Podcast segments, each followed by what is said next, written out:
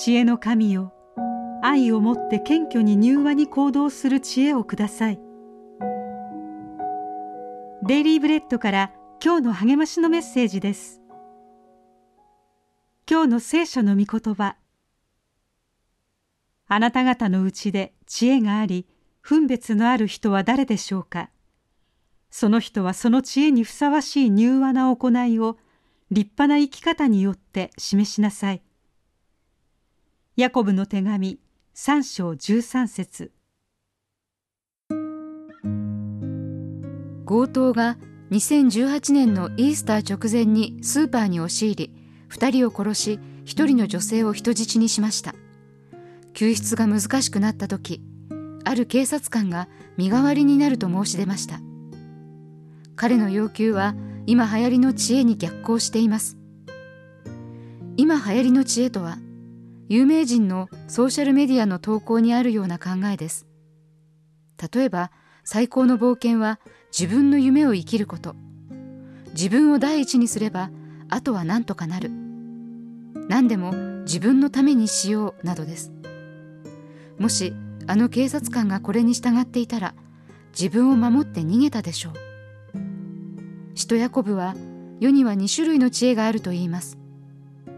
地上の知恵と上からの知恵です。地上の知恵の特徴は利己的な野心妬みや無秩序です。上からの知恵は柔和神への服従平和の気球です。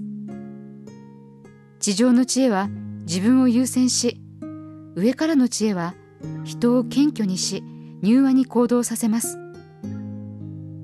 テロリストは警察官の申し出を受け入れました。人質は解放され警察官は撃たれました。その年のイースター世界は他人のために死んだ普通の人を目撃しました。上からの知恵は人を謙虚に柔和にします。なぜなら自分より神を優先させるからです。あなたは今日どちらの知恵を求めますか？今日の目想のヒント。あなたの周りで人気の知恵は何ですか？その知恵の良し悪しを賢く測るために何ができますか？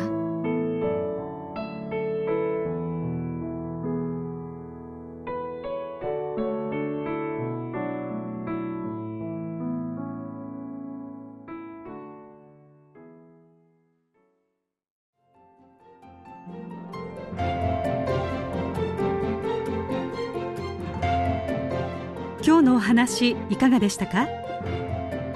心に留まったことを Facebook などでシェアしませんか？